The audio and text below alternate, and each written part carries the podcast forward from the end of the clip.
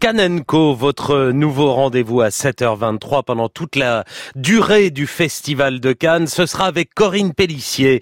Au sommaire ce matin, Jim Jarmusch et son nouveau film The Dead Don't Die, les, les morts ne meurent jamais, en compétition pour la Palme d'Or et qui pourrait bien ce soir retourner le tapis rouge. J'ai des clouds ouverts. 23 degrés sur la croisette. Festival des films des Cannes. It's D-Day for the Cannes Film Festival.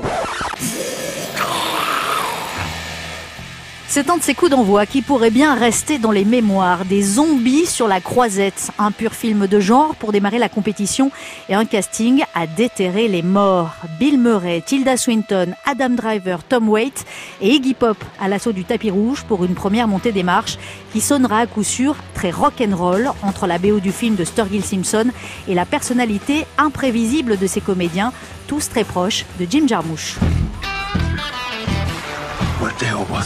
A wild animal? This is really awful. Maybe the worst thing I've ever seen.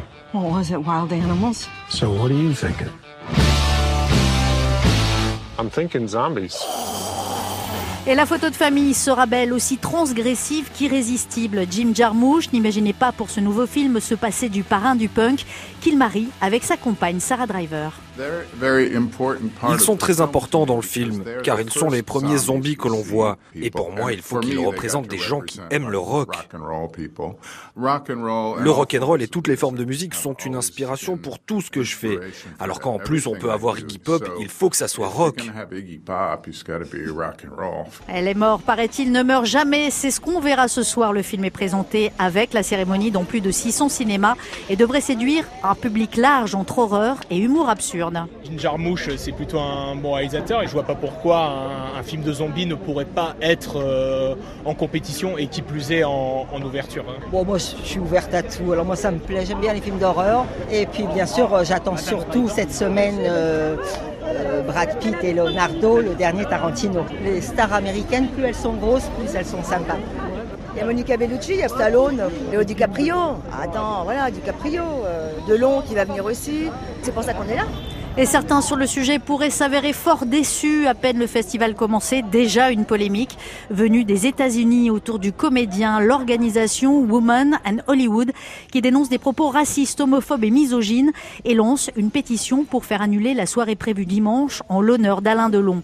Hors de question, réponse cinglante et immédiate du délégué du festival Thierry Frémaux en conférence de presse. On ne va pas donner le prix Nobel de la paix à Alain Delon. On va remettre la palme d'or d'honneur pour sa carrière d'acteur. Il a dit des choses, Alain Delon en effet, il a le droit d'exprimer des opinions avec lesquelles personnellement je ne suis pas d'accord. Mais il est sûr que désormais, euh, quiconque est honoré ou est ici et là, euh, il y aura immédiatement le scanner, le scanner politique qui va, qui va passer. Personne n'est parfait, euh, Alain Delon n'est pas parfait, je ne suis pas parfait, et vous n'êtes sans doute pas parfait. Côté compétition, voilà en revanche que tout le monde se dispute avant même le coup d'envoi du festival. À la question qui voyez-vous au palmarès, son nom hier soir était sur toutes les lèvres des journalistes du monde entier présents à Cannes.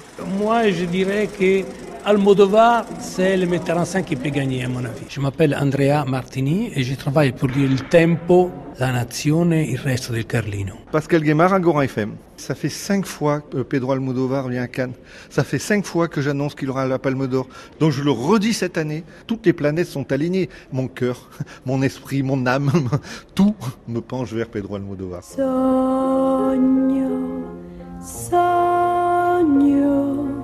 21 films à voir, déjà un chouchou, peut-être deux, mais tout ne fait que commencer. Tout est possible.